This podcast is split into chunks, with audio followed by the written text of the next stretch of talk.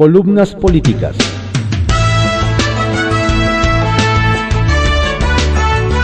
Continuamos con la audiosíntesis informativa de Adrián Ojeda Román, correspondiente a hoy, viernes 24 de diciembre de 2021. Hoy es Nochebuena y mañana Navidad.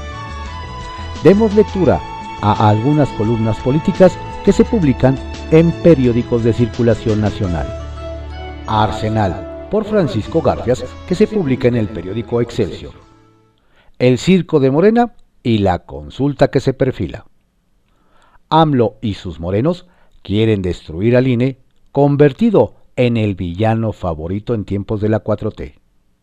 En su ofensiva contra el árbitro electoral, buscan llevarse entre las patas su autonomía, poner consejeros electorales que se sometan a los dictados de Palacio Nacional.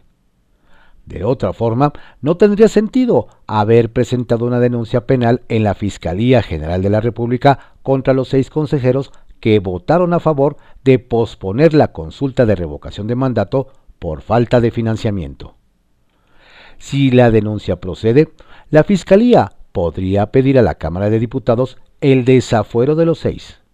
Lorenzo Córdoba, Ciro Murayama, Dania Rabel, Jaime Rivera, José Roberto Ruiz y Beatriz Claudia Zavala. El delito que les imputan es coalición de servidores públicos. Los morenos no quieren la consulta para la revocación de mandato por pérdida de confianza, como dice la Constitución. Lo que anhelan es un espejito muy caro, 3.800 millones de pesos, que le diga al presidente que es el más popular. Las cosas, sin embargo, no le han salido a López Obrador como él quería. Algún ex consejero electoral me hizo notar que el presidente ya veía a Claudio X González, a Frena y a toda la oposición recolectando firmas para echarlo. No sucedió. Una votación baja en abril puede ser decepcionante. El circo de AMLO puede acabar con una consulta al pueblo con 5.000 casillas y ya, puntualizó. El INE, por cierto, informó ayer que acatará la resolución de la Comisión de Recesos de la Suprema Corte de Justicia de la Nación, que mandata continuar con el proceso de revocación de mandato con el presupuesto existente. En un comunicado, destaca que la resolución de la Comisión de Receso del Máximo Tribunal, integrada por Yasmín Esquivel y Margarita Ríos Farjat, es provisional y que el instituto se mantendrá atento a la resolución de fondo que adopte el máximo tribunal. AMLO ya tomó partido en el conflicto que enfrenta el gobernador de Veracruz, Cuitláhuac García, con Ricardo Monreal y Dante Delgado por la detención de José Manuel del Río Virgen, secretario técnico de la Junta de Coordinación Política del Senado. Acusan al funcionario, de origen emesista, del asesinato de un ex candidato a presidente municipal. Sin mucho pensarlo y luego de admitir que a lo mejor no es objetivo, dijo que Cuitláhuac es de los mejores gobernadores que ha tenido Veracruz y que es incapaz de cometer una injusticia. ¿Lo es? En el Senado, por lo pronto, ya no se habla de desaparición de poderes en Veracruz por el rompimiento del orden constitucional, que le achacan a Cuitláhuac. Un grupo plural de senadores encabezados por Monreal convocaron a rueda de prensa para posicionarse frente a un faccioso de las instituciones con fines de persecución política. No permitieron preguntas. Tampoco hubo una sola mención por su nombre al gobernador de la entidad Cuitláhuac García. Solo el anuncio de que será creada una comisión especial plural para determinar la existencia de probables abusos de autoridad y violaciones al Estado de Derecho en Veracruz. La comisión será presidida por Dante Delgado. Los secretarios generales serán Yulén Rementería, coordinador de la bancada del PAN, y el morenista Eduardo Ramírez, expresidente de la mesa directiva del Senado. La integran también Beatriz Paredes, Miguel Mancera, Raúl Bolaños y Sacil de León. Una fuente de la Jucopo nos dijo que se optó por bajar el tono y privilegiar los buenos oficios del secretario de Gobernación, Adán Augusto López, para sacar de la cárcel a Del Río Virgen. Monreal se entrevistó el jueves con el titular de la CEGOP, apenas se enteró de que Del Río Virgen, su mano derecha, pasará Nochebuena y Año Nuevo tras las rejas. Ese día, un juez de control dictó prisión preventiva en contra de Del Río Virgen por el asesinato de René Tobar, candidato del Partido Naranja a la presidencia municipal de Cazones, Veracruz. Monreal y Dante han denunciado reiteradamente el uso indiscriminado en Veracruz del delito de ultraje a la autoridad por parte del gobierno del Estado. Los dos senadores fueron arropados anoche por coordinadores parlamentarios e integrantes de las distintas bancadas en el Senado. En la sala de conferencias estaban las panistas Kenia López y Xochil Gálvez. En silla de ruedas, convalece de una lesión en la pierna, llegó la emblemática prista Beatriz Paredes. No faltaron tampoco los coordinadores de la bancada verde Manuel Velasco y del PRD Miguel Mancera, los senadores Alejandro Armenta de Morena y Raúl Bolaños del Partido Verde. Sacil de León del PES no estaba presente, pero formará parte de la comisión. Fue notoria la ausencia de legisladores del PT. Hay que saber perdonar o perdonarnos, no odiar. Así comenzó su mañanera de ayer el hombre que ha recurrido a la división para vencer. Hablamos del rey de los discursos de odio. Ya saben quién. Sobremesa, por Lourdes Mendoza, que se publica en el periódico El Financiero. Querido Santa, ¿me traes una quimio porfas? Nos hemos portado muy bien. Nuestros papás no son parte de un complot y mucho menos de un golpe de Estado. Hoy llegas a las casas, por lo que te queremos pedir el milagro de que nos traigas las quimios que necesitamos para poder seguir nuestro tratamiento. Ha sido un año difícil. Nuestros familiares están desesperados y han protestado. A cambio, han recibido indiferencia, por no decir atole con el dedo. Pero no todos son iguales. Por ejemplo, el Canelo, sí, el boxeador, es padrino de muchos. Nos llaman pequeños guerreros, ya donado para que algunos de nosotros sigamos adelante con nuestros tratamientos. Pero aún somos muchos los que seguimos sin medicinas. Tenemos un secretario de salud, Jorge Alcocer, que parece aviador, un subsecretario, Hugo López Gatel, que insulta a todo aquel que lo cuestiona y ve tintes golpistas en la exigencia de tener medicamentos. Un titular del INSABI, Juan Ferrer, que brilla por su ausencia. Y aunque los regañe AMLO un día sí y el otro no, la realidad es una tragedia. Los pequeños luchadores. Santa Lupita arroba vamos Lupita 1 necesita para su tratamiento contra el cáncer etapa 4 ya inició sus ciclos de quimioterapia cada ciclo. Cuesta 7.800 pesos. Cada ámpula vale 1.300 y se usan 6 para cada quimio. Lupita tiene 6 años. Necesita 12 ciclos, es decir, 93.600 pesos. Con el apoyo de su familia y de quienes donaron y se enteraron de esta historia a través de las benditas redes sociales, está a cuatro ciclos de llegar a la meta. Seguro sabes de Mateo, arroba Rogelio Flores N2. Es el pequeño que sube videos a las redes bailando al ritmo de los Tigres del Norte. Le echa ganas todos los días y ante la adversidad y radioterapias solo tiene una sonrisa. Lluvia también es una pequeña luchadora. Combate a diario esa enfermedad. Su papá Marcelino estará el 27 de diciembre afuera del Instituto Nacional de Pediatría vendiendo Jamaica que trae desde la Sierra de Guerrero para pagar los gastos de la enfermedad de su hija. Jonathan tiene leucemia linfoblástica aguda. Requiere 11 ampolletas de su medicamento con costo de 35 mil pesos cada una. No tengo su contacto, pero quien seguro lo tiene es Claudia Santillana, arroba Panacló. Sí, la psicóloga que es reconocida por su gran corazón y por difundir las historias de niños, adolescentes, mujeres y todo aquel que le pide ayuda. Matías, arroba piensa 70, se está recuperando de un medulablostoma y le urge hormona de crecimiento somatropina de 20 mililitros. Su papá vende test para juntar dinero, pues cada ida al hospital es una fortuna. ¿Sabes? Hay muchas historias de nosotros en la cuenta de Twitter arroba nariz. Las cifras dolorosas. Santa, lo peor de todo es que nuestras vidas están en riesgo.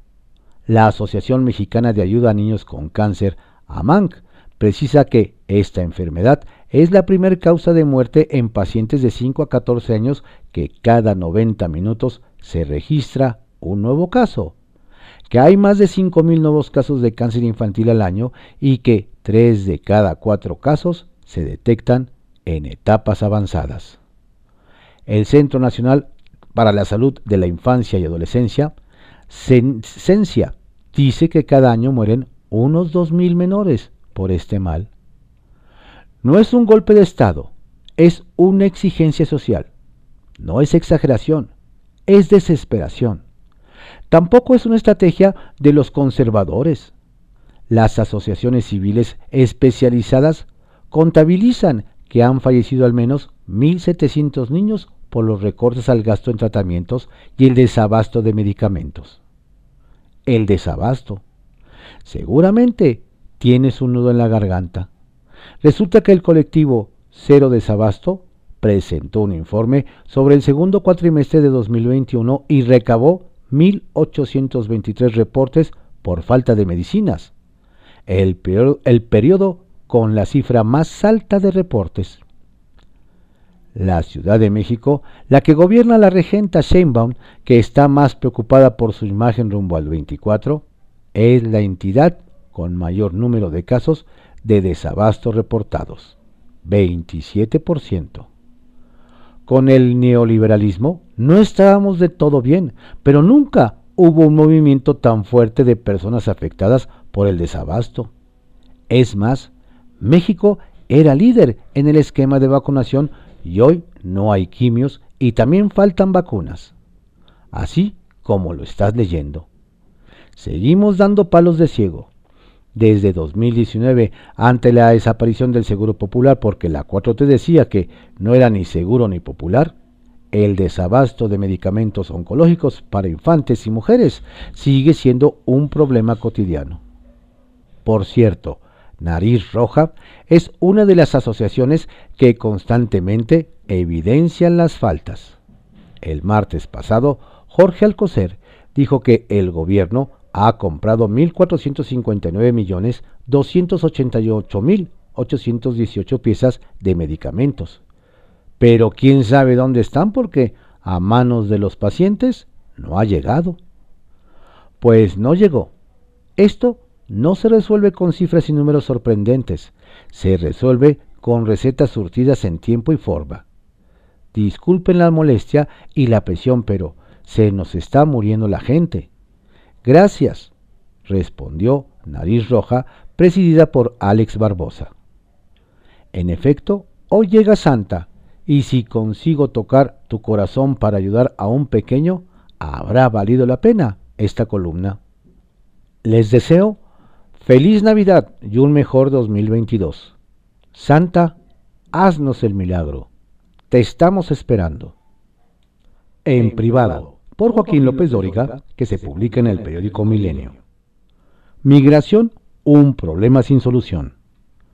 De la mano con los graves problemas del país, inseguridad, violencia, economía, pandemia, vendrá otra que ha existido por años, pero que nunca había entrado en la actual dinámica, la migración.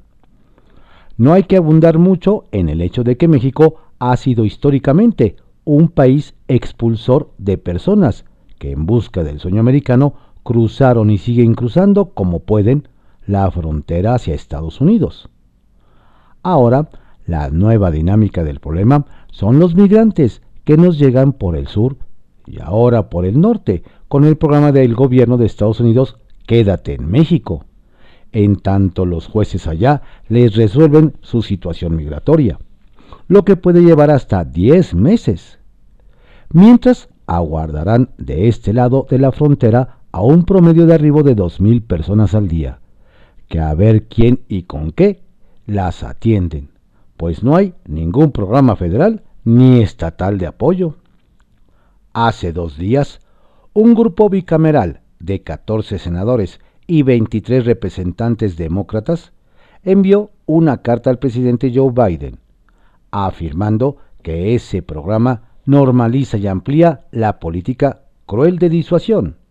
Mientras en México, qué contradicción, todos los niveles de gobierno guardan silencio y apoyan con su mutismo la decisión de la 4T.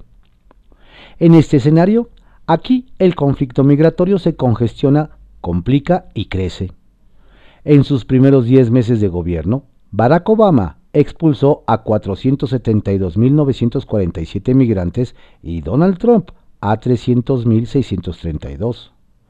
Biden lleva de enero a noviembre 1.855.000, lo que documenta el disparo en el éxodo y el endurecimiento de su política migratoria. No cabe duda, en esta relación ellos son los vecinos malos y nosotros seguimos siendo los buenos y eso que ya éramos iguales. Retales. 1. Raya.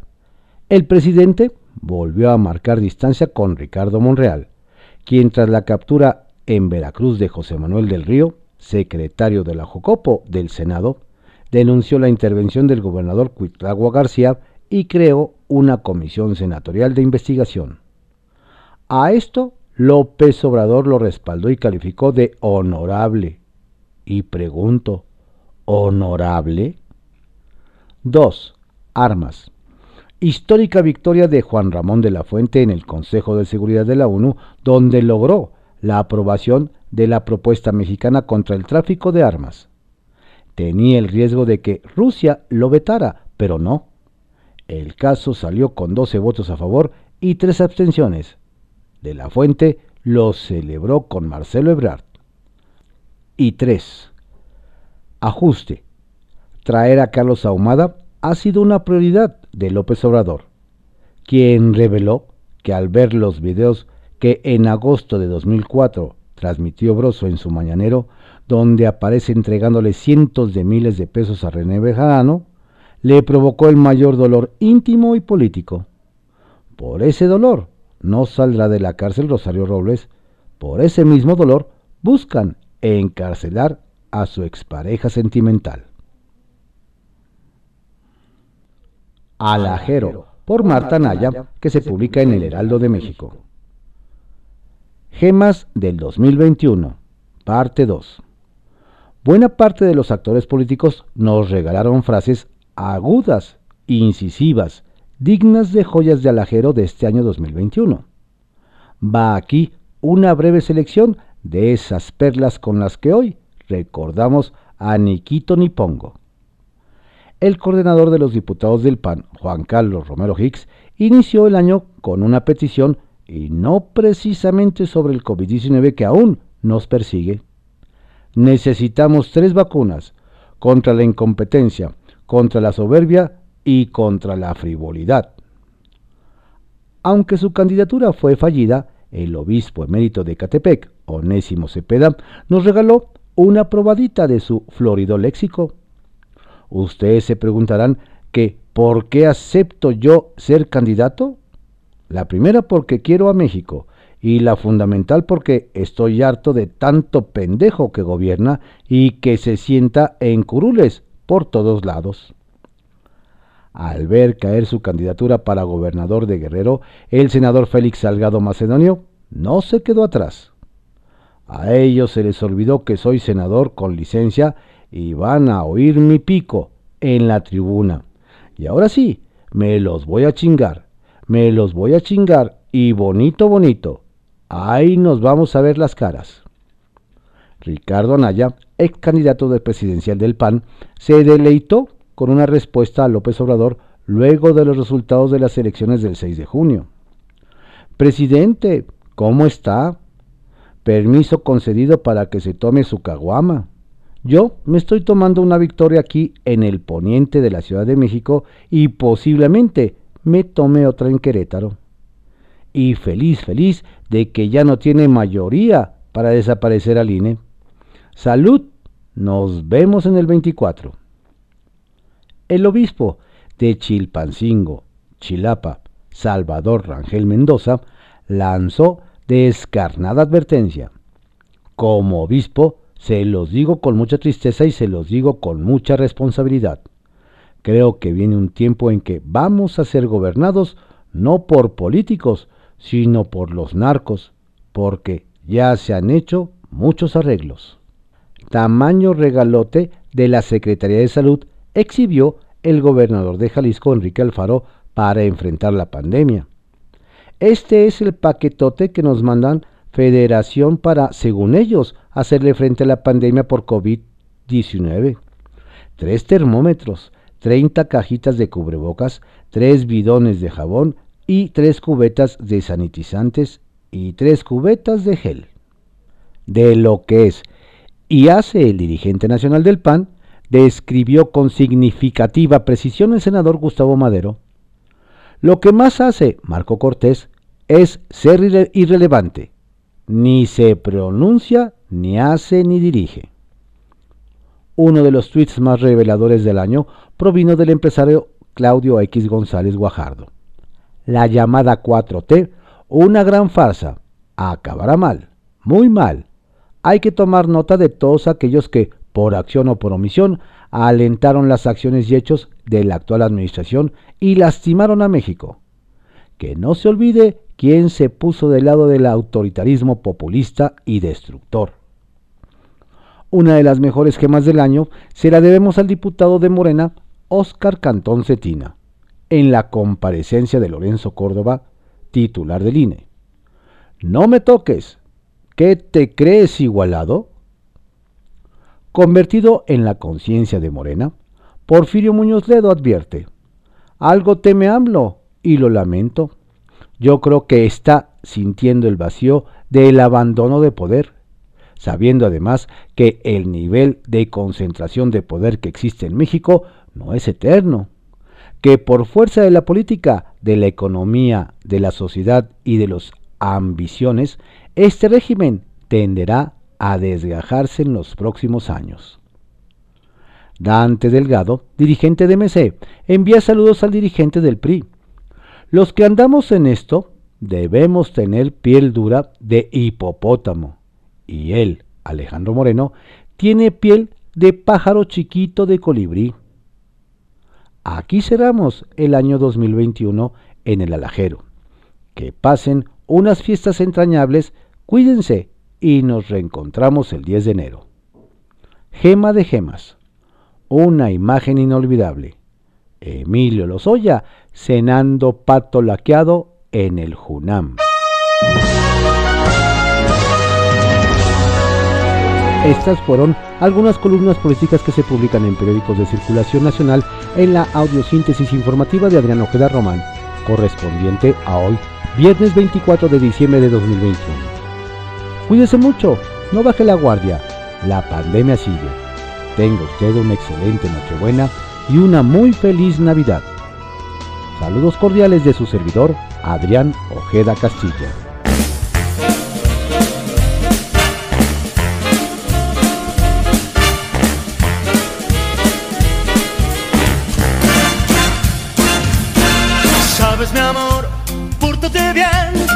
Llorar, ya sabes por qué Santa Claus llegó a la ciudad. Todo lo apunta, todo lo ve sigue los pasos, estés donde estés. Santa Claus llegó a la ciudad. Te observa cuando duermes,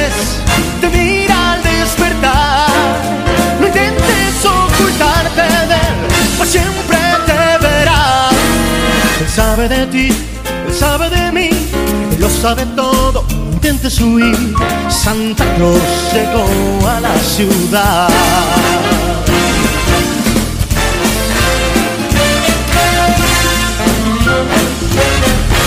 Santa Claus llegó a la ciudad.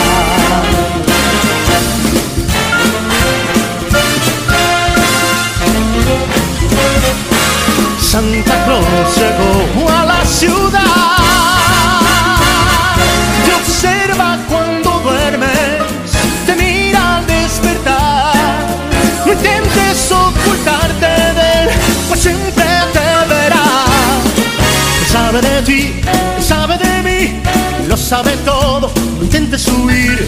Santa Claus llegó, Santa Claus llegó. Santa Claus llegó